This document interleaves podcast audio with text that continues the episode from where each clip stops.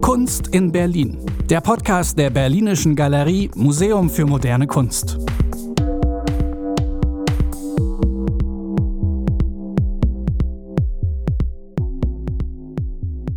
Ja, herzlich willkommen zum Podcast Nummer zwei in der Berlinischen Galerie. Kunst in Berlin. Herzlich willkommen auch an Bettina Puschi. Toll, dass du die zweite Podcast-Session mit uns bestreitest, mit mir bestreitest. Bettina Puschi ist gerade in der Berlinischen Galerie ausgestellt mit ihrer Ausstellung In Recent Years, zu der wir aber gleich noch kommen werden. Wie es im Ausstellungswesen häufig ist, guckt man sich ja das künstlerische Werk von jemandem meist ein bisschen länger an. So war es auch bei dir.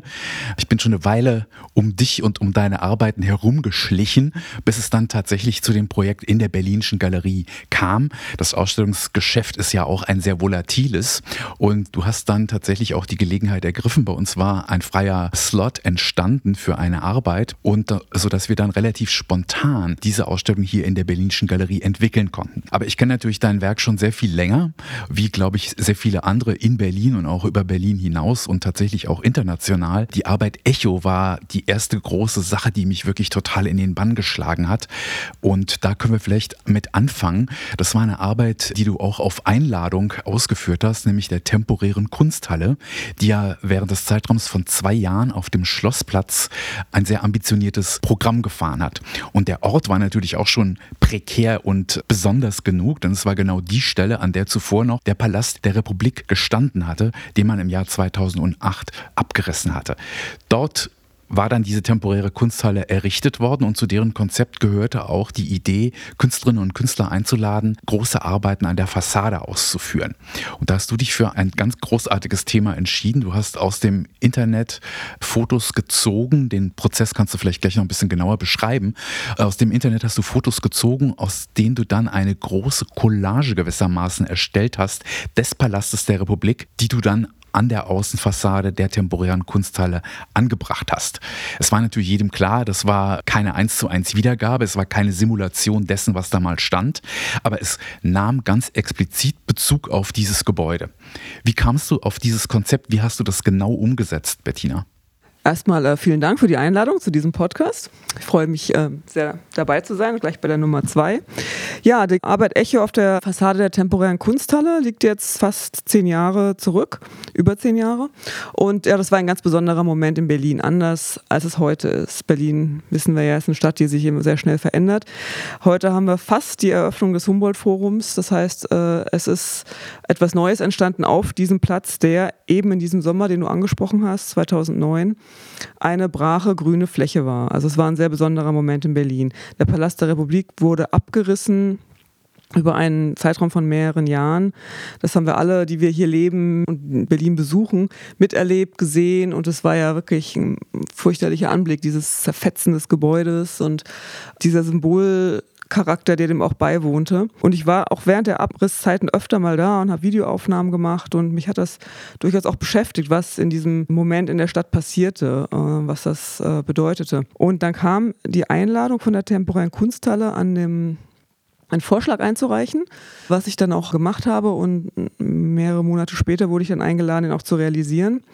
Und es war eine Fotoarbeit, die realisiert werden sollte, direkt auf der Außenhaut des Gebäudes. Davor habe ich eigentlich Fotos immer nur realisiert bis maximal 1,80 mal 2,20 und plötzlich wurde ich gefragt, eine Fotoarbeit zu äh, realisieren, die eine Höhe hat von 11 Metern und Breite 20 Meter und Länge 57 Meter.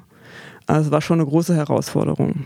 Und ich habe mich entschieden, in meinem Entwurf einzugehen auf den besonderen Ort, also eine ortsspezifische Arbeit zu entwickeln. Nicht zu ignorieren, wo was passiert in der Stadt, sondern darauf zu reagieren. Und ähm, ja, es war eben dieser Moment, wo der Palast plötzlich weg war, diese Brachstelle in der Stadt war und es war besonders, wenn man dort stand. Es ging mir so und ich glaube auch vielen anderen so, das Bild war immer noch da. Man, man stand dort und man sah das Gebäude irgendwie immer noch vor sich. Es war wie so ein Nachbild auf der Netzhaut. Und das war der Moment, der mich interessiert hat, dieses Nachbild zu erzeugen. Deshalb war es mir auch nicht daran gelegen, so eine Eins zu eins Illusion zu erzeugen, sondern ich wollte was dort schaffen auf der Fassade, was wie ein Erinnerungsbild eigentlich ist. Und ich habe dafür Archivbilder genommen, die ich dann so bearbeitet habe, dass sie zumindest in den wesentlichen Zügen erinnert an das, was da war, aber gleichzeitig auch natürlich eine künstlerische Interpretation war. Meine Fassade war schwarz-weiß, es waren schwarz-weiß Poster, die gedruckt wurden auf Papier und dann tapeziert wurden auf die Fassade und dann zumindest die essentiellen Aspekte der Wiedererkennung in sich trugen. Man sollte es erkennen, dass es das war. Gleichzeitig war es natürlich auch eine starke Interpretation. Und ich war mir am Anfang nicht sicher, ob es funktioniert und es wiedererkannt wird, aber dann war ich geradezu überwältigt, wie sehr es eigentlich wiedererkannt wurde, sodass Leute vorbeigingen und sagten, ja, guck mal, das ist der Palast der Republik. Und, ähm, oder ich stand mal auf dem Fernsehturm, um die Arbeiten, Arbeit von oben zu fotografieren. Und dann habe ich so mitgehört, wie so ein, ein Vater zu seinen Kindern sagt, da unten, das ist übrigens der Palast der Republik. Wie waren die Reaktionen seinerzeit? Weil ich meine, der politische Charakter dieser Arbeit ist ja nicht zu übersehen. Der Abriss war umstritten, genauso umstritten wie die Errichtung eines simulierten Stadtschlosses, eines Fake-Stadtschlosses, bei dem man sich ja jetzt so ein bisschen durch die Bezeichnung, das ist gar kein Schloss, sondern es ist das Humboldt-Forum, irgendwie aus der Affäre gezogen hat. Aber dieser politische Charakter der Arbeit, der war ja wirklich nicht zu übersehen und er war sehr engagiert und er hat ja nicht nur was mit Geschichtsvergessenheit zu tun, sondern tatsächlich auch mit Fragen der Stadtplanung, des Urbanismus. Was muss da hin? Wie geht man mit dem baukulturellen Erbe der DDR um? Wie war die Rezeption Reaktion seinerzeit? Also die Reaktion war sehr heftig. Also mehr als wir, glaube ich, alle erwartet haben. Es war eine Resonanz sowohl in den Medien wie auch in der Bevölkerung oder auch von den Besuchern. Das hat uns alle überwältigt. Das hat einfach auch gezeigt, was für ein emotionaler Charakter dem Ganzen beiwohnt. Es sind eben so viele Fragen, die da mit reinspielen. Nicht nur diese Debatte Palast oder Schloss, Abriss oder Weiternutzung, sondern eben auch, wie gehen wir um mit Erinnerungen, wie gehen wir um mit Geschichte in Berlin, wie wollen wir eigentlich in Zukunft miteinander leben, was für einen Entwurf von Berlin haben wir eigentlich, sowohl architektonisch wie auch gesellschaftlich. Und all diese Fragen kamen zusammen. Und ja, das war, das war eine spannende Reaktion. Also kamen auch Reaktionen, mit denen man vielleicht gar nicht gerechnet hat, wie das immer so ist. Also ich glaube, man kann auch ohne Bescheidenheit sagen, du hast damit regelrecht schon Kunstgeschichte geschrieben. Das merkt man auch daran, dass das Echo wiederum ja auch ein Echo fand, nämlich auch letztes Jahr, als es Ausstellungen gab über den Palast der Republik, zu der man dich dann auch eingeladen hatte, um nochmal eine Interpretation oder eine Dokumentation dieser Arbeit zu präsentieren. Wie bist du da vorgegangen? Oder hat dich das überrascht, dass das so ein Dauerbrenner ist? Hat mich schon überrascht, weil ich es ja als eine ortsspezifische, temporäre Arbeit verstanden habe, die eigentlich nur in dieser Zeit an diesem Ort hat leben können.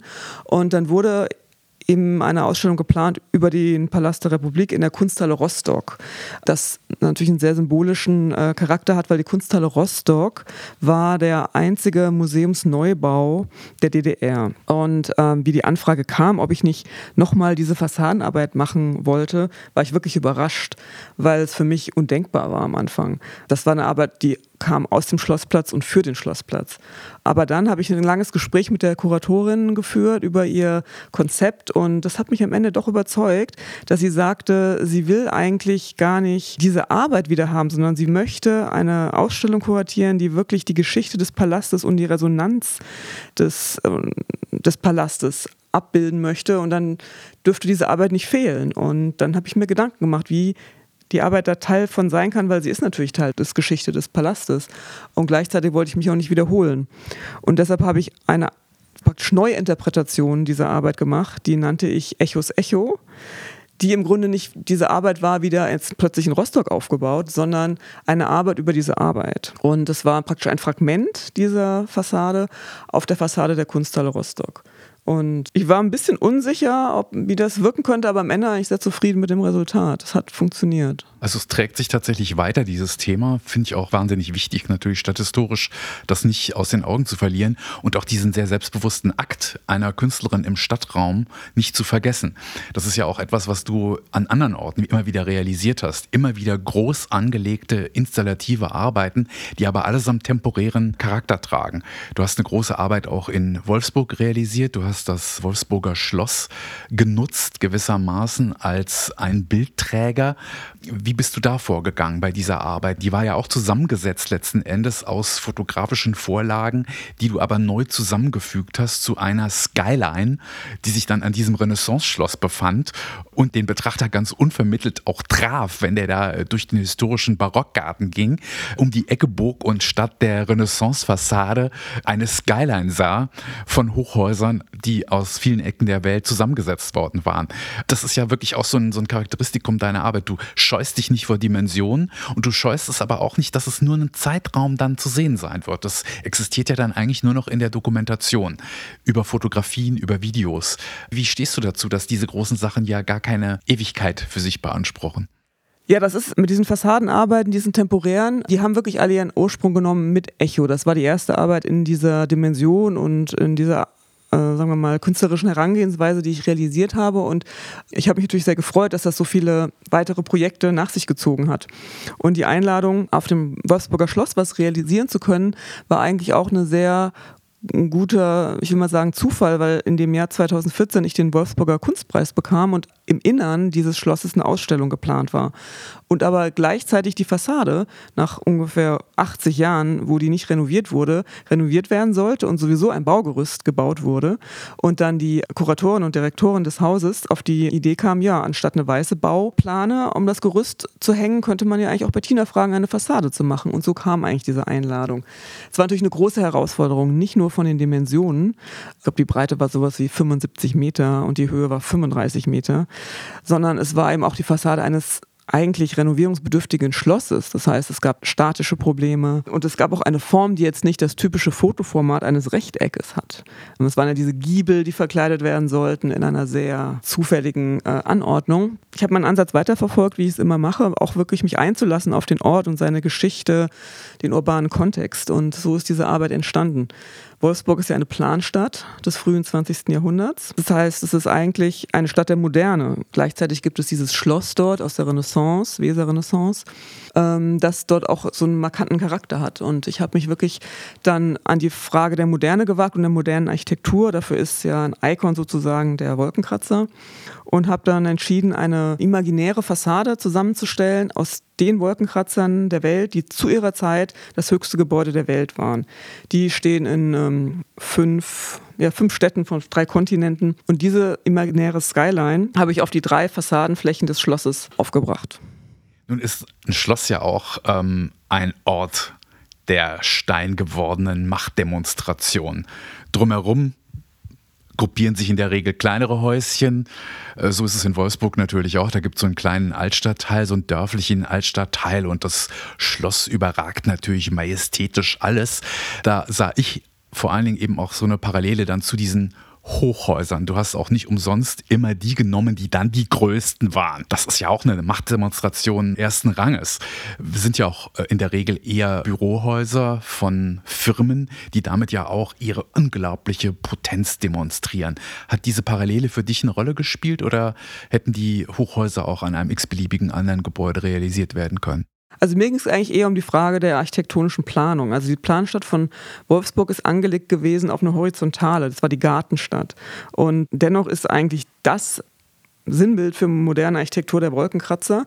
Ich sah das jetzt eigentlich weniger als eine Machtdemonstration, als vielmehr auch ein Zeichen von Fortschritt und Fortschrittsglauben. Es war ja auch ein Vermögen, überhaupt so hoch bauen zu können. Ne? Das ist in Chicago entstanden durch die Erfindung des Stahlträgers, dass es überhaupt in diese Höhe gehen konnte. Und das ist auch einfach eine Frage gewesen, diese, oder dieser Aspekt dieses Fortschrittsglaubens der Moderne, den es gab, den ich auch gar nicht unbedingt kritisieren will. Das ist ja auch toll, dass, dass der Mensch Ambitionen hat, versucht, höher, schneller, weiter in den Himmel zu bauen. Es sind ja auch großartige Gebäude entstanden und es waren ja auch Gebäude einfach auf dieser Skyline, die einfach toll sind. Das Empire State Building und das Woolworth Building. Teilweise waren es Gebäude, die noch stehen. Es gab aber auch eins, das Singer Building, das offiziell erste Hochhaus in New York, das gar nicht mehr steht und das nur mit Hilfe der Fotografie überhaupt dort wieder auferstehen konnte. Also kann man sagen, dass du das dann aufgenommen hast, diese Fassadenarbeiten seit Echo? Denn das hat sich ja durch oder zieht sich ja durch deine gesamte künstlerische Laufbahn jetzt hindurch. Immer wieder gibt es Projekte, die sich im öffentlichen Raum ereignen, bei denen du gewissermaßen existierende Gebäude nutzen kannst für derartige temporäre Installation. Ja, das basiert immer auf einer Einladung. Also ich bin natürlich auch froh, dass diese, dass diese Einladungen ausgesprochen werden. Ich bin also jetzt nicht so, dass ich hingehe und sage, dieses Hochhaus hier, auf das wir gerade gucken, möchte ich gerne mal verkleiden, ich rufe da jetzt mal an. Sondern das sind immer Einladungen von Institutionen, die diese Initiative ergreifen. Und das ist insofern auch besonders, weil dadurch natürlich auch dieser Freiraum entsteht. Das Museum ist ja auch sozusagen ein Freiraum des Handelns, das vielleicht unter anderen Umständen gar nicht sozusagen möglich wäre. Aber es gibt natürlich auch andere Arbeiten von dir. Du bist ja sowieso sehr breit aufgestellt, wie ich immer finde. Du hast im Medium Medium Video gearbeitet, Fotografie, äh, Installation, Skulptur. Das waren auch Arbeiten, die mich schon sehr früh an deinem künstlerischen Schaffen interessiert haben. Denn du hast da einen ganz besonderen äh, Schwerpunkt, kann man fast sagen, entwickelt, nämlich du setzt dich auseinander mit bestimmten Formen des Stadtmobiliars, mit Absperrgittern, mit Pollern, mit ja, Begrenzungen jedweder Form. Wie kamst du darauf, mit diesem Rohmaterial zu arbeiten, das du ja dann richtig als skulpturales Rohmaterial auch einsetzt? Was war der Auslöser? Ja, ich habe ja all diese Jahre immer diese Fassadenarbeiten äh, realisiert und stand einfach auch viel im öffentlichen Raum rum und äh, habe mich damit beschäftigt, was da eigentlich passiert. Es ist ja ein Unterschied, ob man im Innenraum arbeitet, in den heiligen Hallen des Museums, im geschützten Raum, wo jeder Tag die gleichen Bedingungen hat. Also es hat das gleiche Licht, die gleiche Temperatur, die gleichen räumlichen Bedingungen. Draußen zu arbeiten ist was ganz anderes. Man ist abhängig von den Jahreszeiten, vom Wetter, vom Sonnenstand etc. Also es ist was sehr Besonderes, rauszugehen und draußen zu arbeiten. Und ich habe oft darüber nachgedacht und auch Gespräche gehabt, zum Beispiel eben mit Daniel Buren darüber, was es heißt, im öffentlichen Raum zu arbeiten. Was sind die Unterschiede? Was sind die rein physischen, praktischen Unterschiede? Aber auch was sind die konzeptuellen Unterschiede? Und dieses Nachdenken über den öffentlichen Raum hat dazu geführt, dass sich dieses Interesse entwickelte an dem, was da auch einfach so rumsteht, nämlich dieses Straßenmobiliar, das uns so mit einer Selbstverständlichkeit umgibt, dass wir es eigentlich kaum noch richtig wahrnehmen, dennoch völlig beeinflusst, wie wir uns verhalten können, dürfen und wie unsere Körper im Raum sich bewegen können. Es handelt sich ja ganz häufig um ja, Elemente, die unsere Bewegung reglementieren, steuern. Und das tun sie, wie du sagst, tatsächlich ja ganz subtil. Manche tun so, als seien sie da schon immer gewesen. Manche sind so ein bisschen historisierend, manche auch eher total brutal. Und das sind die permanenten Installationen. Aber es gibt ja auch ganz viele Sachen, die gerade in den letzten Jahren große Verbreitung erreicht haben, eben durch das Abgrenzen und Schützen von bestimmten öffentlichen Plätzen. Und auch da wohnt natürlich wiederum ganz viel Politisches dieser Art von Intervention inne. Wie werden wir gesteuert? Wie werden wir gegängelt vielleicht sogar im öffentlichen Raum? Wo darf man hin? Was bedeutet öffentlicher Raum überhaupt noch? Diese politischen Komponenten, spielt es für dich auch eine Rolle, wenn du diese Elemente auswählst und bearbeitest? Ja, natürlich, es spielt eine ganz wichtige Rolle. Mir ist eben auch aufgefallen, dass über die Jahre diese Objekte zunehmen. Also es gibt immer mehr Poller auf der Straße und ich frage mich natürlich schon, was wollen die eigentlich hier? Was sollen die hier? Was machen die mit uns? Ähm, ist auch manchmal nicht ganz wirklich nachzuvollziehen, warum jetzt diese Straße mit Pollern gepflastert wird. Und gleichzeitig sieht man eben auch im Temporären, dass es auch sehr oft Momente gibt, wo Absperrgitter zum Einsatz kommen in großen Mengen. Also ich wurde auch oft gefragt in der Werkstatt, in der ich die Skulpturen mache, äh, wenn die die Arbeiten angucken, so was ist denn das hier, der 1. Mai in Berlin oder was? Und ja, natürlich wohnt gerade auch in Berlin politische äh, Bedeutung inne, aber auch generell ist die Frage auf der ganzen Welt, glaube ich, passiert das. Es hat auch eine Wissenschaft, die nennt sich Crowd Control, wofür diese Objekte auch gebaut werden und immer mehr zum Einsatz kommen.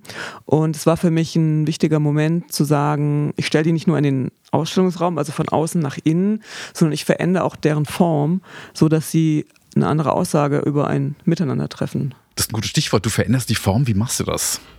Schon allein, wenn man diese Skulpturen sieht, spürt man ja auch diese Kraft, die aufgewendet werden muss, um die zu verformen. Ja, es braucht eine große Maschine dafür. Die steht hier in Berlin und ähm, ist so eine Art Blechwalze. Und in die stecke ich diese Objekte rein, die ich zuvor im Internet gekauft habe. Und ähm, dann wird sozusagen diese, dieser Quetschvorgang gestartet. Das geht ganz, ganz langsam, ist unheimlich laut und dreckig. Und Quetschst du selbst? Die Maschine quetscht, aber ich bediene den Knopf sozusagen. und ähm, ja, also jeder Knick für Knick wird einzeln gemacht, dann wird es zusammengesetzt und komponiert sozusagen. Dann gibt es ja gerade, was die Absperrgitter anbelangt, so eine ganze Werkgruppe, die Double Monuments, in denen nimmst du explizit Bezug auf äh, Wladimir Tatlin beispielsweise. Das zeigt für mich natürlich auch deine Auseinandersetzung mit historischen Vorläufern in der Skulptur. Kannst du das vielleicht ein bisschen beschreiben? Wie hast du die rezipiert, als du noch auf der Schule warst, in der Uni? Hat es da irgendwas ausgelöst bei dir? Welche Bedeutung hat so eine historische Strömung wie der Konstruktivismus für dich? Die Double Monuments vor Flavin und Tatlin sind eigentlich eine Art Doppelhommage. Also es ist eine Hommage an den Flavin, der wiederum eine Hommage machte an Wladimir Tatlin. Und ich setze sozusagen diese historische Linie fort. Also es ging mir auch darum, darüber nachzudenken, wie Wissen in der Kunst weiterlebt und weitergegeben wird, nämlich in Form von Hommagen. Das ist ja eine ganz besondere Art der Wissensverlängerung in der Zeitachse sozusagen. Und ich fand die immer ganz toll, diese Monuments to Tatlin von Flavin. Habe auch diese ganze Serie mehrmals im Dia Center gesehen und ja, es hat mich immer eigentlich beeindruckt, wie eigentlich Tatlins Tower weitergedacht wurde. Und ich versuchte eine doppelte Hommage zu machen mit einer eigenen künstlerischen Interpretation dieser beiden Arbeiten. Zum einen habe ich diese Absperrgitter so verformt, dass sie an einen Turm erinnerten und dann habe ich sozusagen angefangen, Neonstäbe da durchzustecken. Aber beides war wirklich frei interpretiert. Also weder sehen diese verbogenen Absperrgitter wirklich aus wie dieser Turm, noch haben die Neons ja wirklich was von, von Flevin. Flevin hat, das war ganz wichtig für ihn ja industriell fertige oder gekaufte Röhren verwandt. Ich habe welche, die lasse ich machen, äh, nach meinen Vorgaben. Also es ist eine Interpretation, aber ich hoffe, eine, die sich auch in der Geschichte weitersetzen wird. Nun arbeitest du ja oft in Werkgruppen, in ganzen Serien. Würdest du sagen, dass die schon ihr Ende gefunden hat oder greifst du manchmal auch Sachen wieder auf, die in früheren Jahren mal eine Rolle bei dir gespielt haben? Also du guckst ja offenbar immer wieder nach neuen Elementen, die interessant sein könnten für eine künstlerische Bearbeitung. Die Double Monuments, sind die abgeschlossen? Ach, sowas definiere ich eigentlich gar nicht. Also ich mh, mm, entscheide das nicht, aber ich habe jetzt auch lange keine mehr gemacht, mich anderen Sachen gewidmet. Das weiß ich gar nicht. Nun kann man vielleicht gerade mal kurz noch über die Ausstellung in der Berlinischen Galerie sprechen, die ja im Wesentlichen aus vier Teilen besteht. Das ist großartig, weil es auch hier bei uns zu einer Premiere kam. Die Berlinische Galerie wartet ja jetzt nicht gerade durch eine große architektonische Geste auf. Es ist ja ein Gebäude aus den 60er Jahren, ein ursprüngliches Glaslager, was dann als Museum umgebaut wurde, aber jetzt ohne großartige, wie ich schon sagte, architektonische Geste. Das ist eher ein sehr geometrischer, sehr einfach gehaltener Bau. An der Außenfassade deutet eigentlich nicht so richtig darauf hin, was sich im Innern befindet.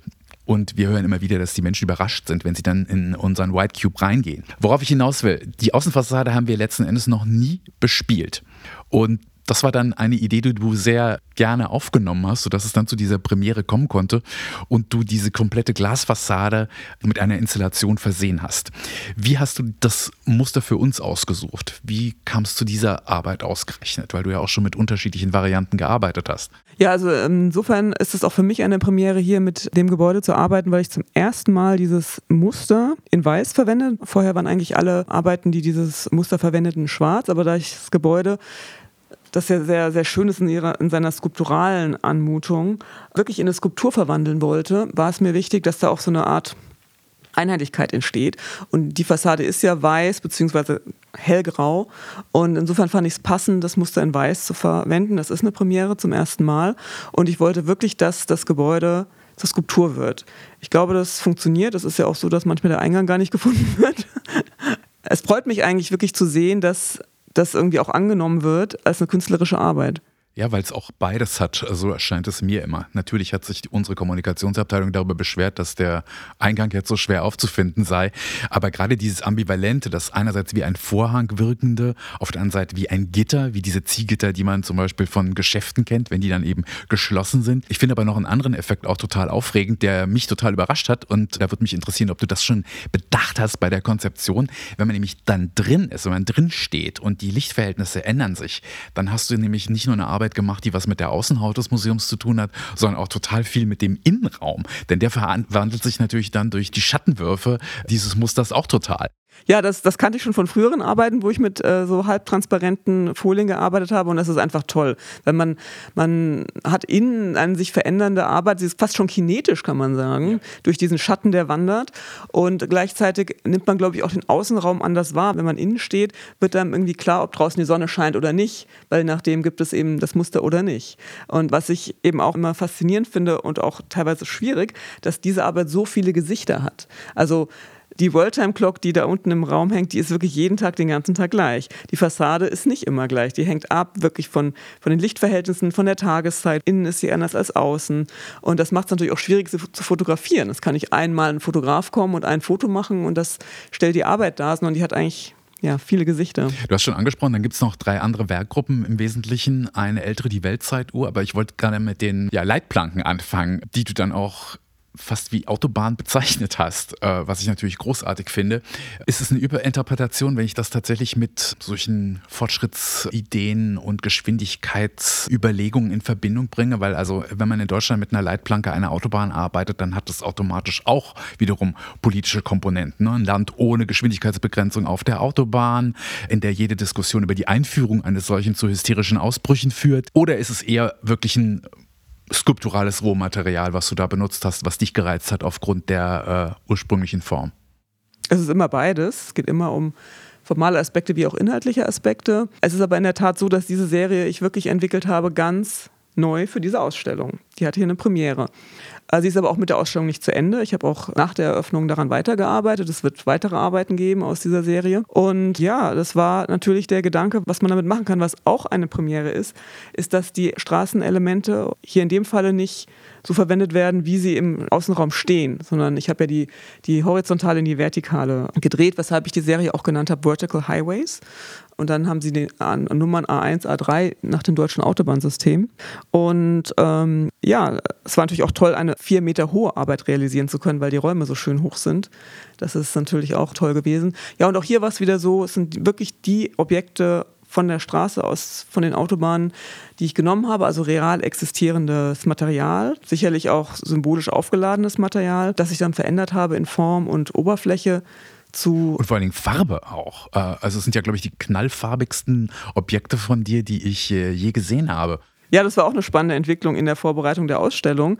Ich habe die entwickelt und ja, am Anfang war ich noch ein bisschen vorsichtig. Ich habe erstmal im vertrauten Grau gearbeitet und dann habe ich es mir angeguckt und dachte, ja, es könnte vielleicht doch ein bisschen Farbe gebrauchen. Und dann habe ich die Bordeaux-Rote gemacht, die A2, die man als zweites sieht im Raum. Und das fand ich schon ganz gut. Und dann kam eigentlich der Schritt zu sagen, ja, jetzt aber mal nochmal richtig ähm, was wagen. Und dann kam es zu der roten Farbe und dann hat mich das völlig überzeugt. Ja, das war, das passte einfach. Man kennt das ja auch von Straßenschildern, das Rot. Das ist ja ein ganz spezielles Rot. Und es passte einfach. Ja, es hat natürlich auch eine geradezu Anthropologie Anthropoid, klassische äh, skulpturale Form und ich bin immer wieder total frappiert, wenn die Leute, also es ist so irgendwie Selfie Heaven da unten, der erste Raum. Viele, viele der Besucherinnen stellen sich dann wirklich da rein. Das ist das Erste, was sie hier tun, wenn sie die Berlinische Galerie betreten, nachdem sie die Eintrittskarte gekauft haben, ist ein Foto aufzunehmen von deinen Arbeiten. Ja, er muss es also, wir müssen da richtig mal eine kleine Research machen, was sich da alles findet im Netz. Aber ich sag dir, du wirst verblüfft sein.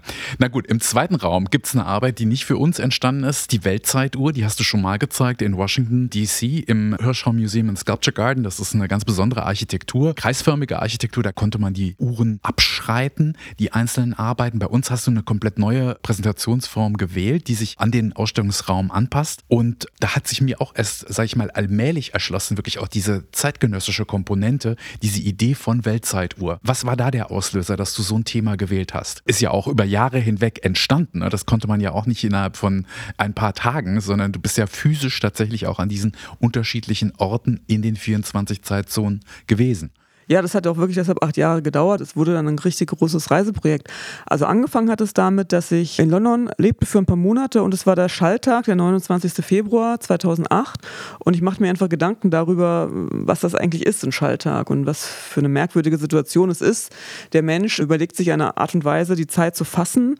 Die ist aber so ungenau, dass es alle vier Jahre einen Extratag braucht, damit das überhaupt hinhaut. Diese Art und Weise oder wie der Mensch versucht, die Natur zu greifen und in ein System zu packen, das aber letzten Endes gar nicht 100% greifen kann. Und das brachte mich einfach zum Nachdenken über Zeit, Systeme, Einteilungen und so weiter. Und gleichzeitig war es so, dass ich zuvor zwei oder drei Jahre zuvor auch schon mal eine erste Uhr im öffentlichen Raum fotografiert hatte, nämlich hier vom Flughafen Tempelhof in der Eingangshalle. Und dieses Bild einer, einer Uhr ähm, mich einfach fasziniert hat, weil es auch, sagen wir mal, der, der Moment der Fotografie ist, also Zeit anzuhalten, so einen Moment einzufangen, ähm, was dazu sagen, sinnbildlich deutlich wurde. Und so kam diese Idee im Februar in, in London 2008, die zunächst mal nur ein Konzept war, einfach zu entscheiden, ich möchte eigentlich dachte ich so über den Zeitraum meines Lebens, immer wenn ich eine, sowieso an einem Ort bin, eine öffentliche Uhr zur immer gleichen Zeit fotografieren, fünf vor zwei. Und das fing erst ganz langsam an, als so ein Projekt, das so nebenbei lief. Und irgendwann hat sich das beschleunigt und ich äh, merkte halt einfach, so von ganz alleine komme ich jetzt nicht nach Sydney oder Vladivostok oder nach Neuseeland. Und so wurde dann wirklich über die Jahre ein richtiges Reiseprojekt daraus. Ich finde natürlich reizvoll, dass man da Fragen des Kolonialismus durchaus studieren kann anhand dieser mehrteiligen Arbeit und auch wiederum diese Idee des Reglementierens, denn das ist ja, glaube ich, bei der Zeit frappierend. Ne? Wir gucken alle auf die Uhr, wir haben Wecker. Es gibt also viele Mechanismen, die uns immer wieder daran erinnern, etwas Bestimmtes zu einer bestimmten Zeit, die ja nun eigentlich auch eine ganz fiktive Idee ist, auszuführen. Also das hat mich da sehr interessiert und natürlich auch die Idee, dass eine der ersten Arbeiten oder die erste war ja tatsächlich ein Foto der Uhr Uhr der Uhren, nämlich das Big Bang. Und der steht ja auch automatisch für das Empire, das die Engländer aufgebaut hatten, die auch aus ganz ökonomischen Gründen natürlich danach trachteten, eine Standardisierung der Zeit vorzunehmen, um viele Dinge zu erleichtern, Handel und Wandel, Kommunikation und so weiter. Hat das damals auch schon für dich eine Rolle gespielt, solche Überlegungen der Reglementierung über Zeit? Also es fing eigentlich an als, als wirklich dieses Konzept. Ich habe nicht alle Konsequenzen damals mitbedacht. Das kann ich wirklich nicht sagen. Mir wurde nicht klar, dass die folgenden acht Jahre für mich im Jetlag eigentlich zu verbringen sein werden und ich so viel Meilen sammle, ähm, wie ich es mir auch nicht hätte vorstellen können. Also das waren alles Konsequenzen, die ich in dem Augenblick nicht habe absehen können. Die haben sich so über die Jahre entwickelt. Das Projekt hat sich natürlich auch weiterentwickelt. Das ist wirklich Work in Progress gewesen. Und es war für mich aber auch ganz stark ein Nachdenken darüber, in welcher Zeit wir leben, mit der Reisefreiheit Freiheit und den Reisemöglichkeiten, die wir haben, die wirklich besonders sind oder waren, zu sehen, dass die Zeit, in der wir leben, offene Grenzen hat dass ich mit einem deutschen Pass in der Lage bin, in fast alle Länder der Welt zu reisen. Das ist nicht selbstverständlich. Also gerade in Berlin muss man sich der Sache auch immer wieder bewusst werden. Ich sage auch immer, es ein ganz großer Auslöser für die Arbeit war auch die Weltzeituhr am Alexanderplatz, über die ich oft nachgedacht habe. Ich komme da oft vorbei, ich wohne da in der Nähe und ich habe mir jedes Mal überlegt, es ist doch komisch. Das ist in der DDR gebaut worden, dieses Objekt, diese Skulptur. Also in einer Zeit, wo die Bevölkerung nicht frei war, in alle Länder zu reisen. Und dann zeigt man den Leuten alle Zeitzonen der Welt und diese ganzen Städte dort. Das eigentlich auch ein bisschen, bisschen grausam, ja. Ähm, aber die mussten ja sich was überlegt haben, warum sie das gemacht haben. Aber dieser besondere Moment, den wir erleben, diese Reisefreiheit, diese Möglichkeit, dem wollte ich auch einen Ausdruck verschaffen. Super, vielleicht können wir jetzt gerade noch virtuell mal in den letzten Raum reinblicken. Da hast du dich mit Fahrradständern und mit Baumschutzbügeln befasst. Die deutsche Sprache ist einfach großartig. Man müsste mal gucken, seit wann es dieses Wort überhaupt gibt und seit wann es diese Objekte überhaupt gibt, die uns auch ja unbemerkt begleiten. Da hast du dich für eine ganz andere Farbe entschieden bei den Baumschutzbügeln, nämlich für verschiedene Grüntöne. Und der Verfremdungseffekt, der tritt dann vor allen Dingen dadurch ein, dass die Objekte natürlich auf dem Boden stehen. Wir nehmen meist nur ein Drittel oder zwei Drittel dieser Objekte wahr, weil die natürlich im Boden verankert sind. Hier erscheinen sie jetzt geradezu als vegetabile, tanzende Objekte. Wie bist du auf diese, diese äh, Objekte gekommen? Hast du da immer dein Fahrrad angeschlossen oder? Ja klar, ich habe mein Fahrrad dort angeschlossen und mir sind die natürlich auch aufgefallen. Es gibt ja kaum einen Baum, wo nicht links und rechts diese Bügel stehen. Und ich war dann ganz erstaunt, wie ich die recherchiert habe und kaufen wollte, dass sie dann doch ganz anders aussehen, weil, wie gesagt, das untere Drittel ist unterirdisch und man nimmt es gar nicht so wahr. Das ist wie beim Eisberg. Und die sind eigentlich, wenn man sie dann kauft, viel größer. Das ist schon mal ein erster Moment des Ungewohnten. Und dann, wenn man sie zusammenfügt und sie nicht mehr so singulär sind, entstehen natürlich auch ganz andere Formen. Die Farbe, das war wieder ein Ausprobieren von verschiedenen Möglichkeiten und ich bin dann bei dem Grün hängen geblieben, das einfach am stimmigsten war. Das sind vielleicht auch nicht überrascht, ja dass das Grün genau passt bei den Baumschutzbügeln. Also man merkt wirklich, du hast da, gehst da mit einem ganz offenen Blick durch den städtischen Raum und entdeckst, glaube ich, auch immer wieder neue Objekte, die es sich lohnen, mal analysiert zu werden.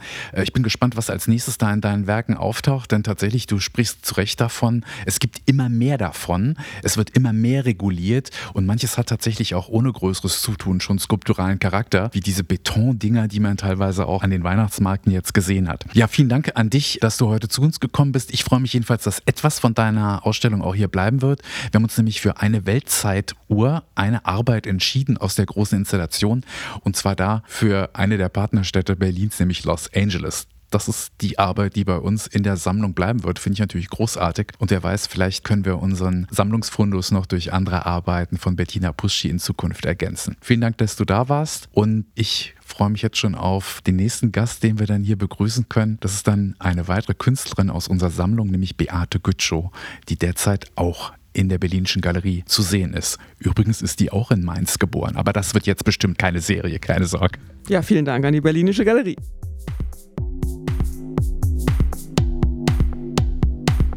Kunst in Berlin.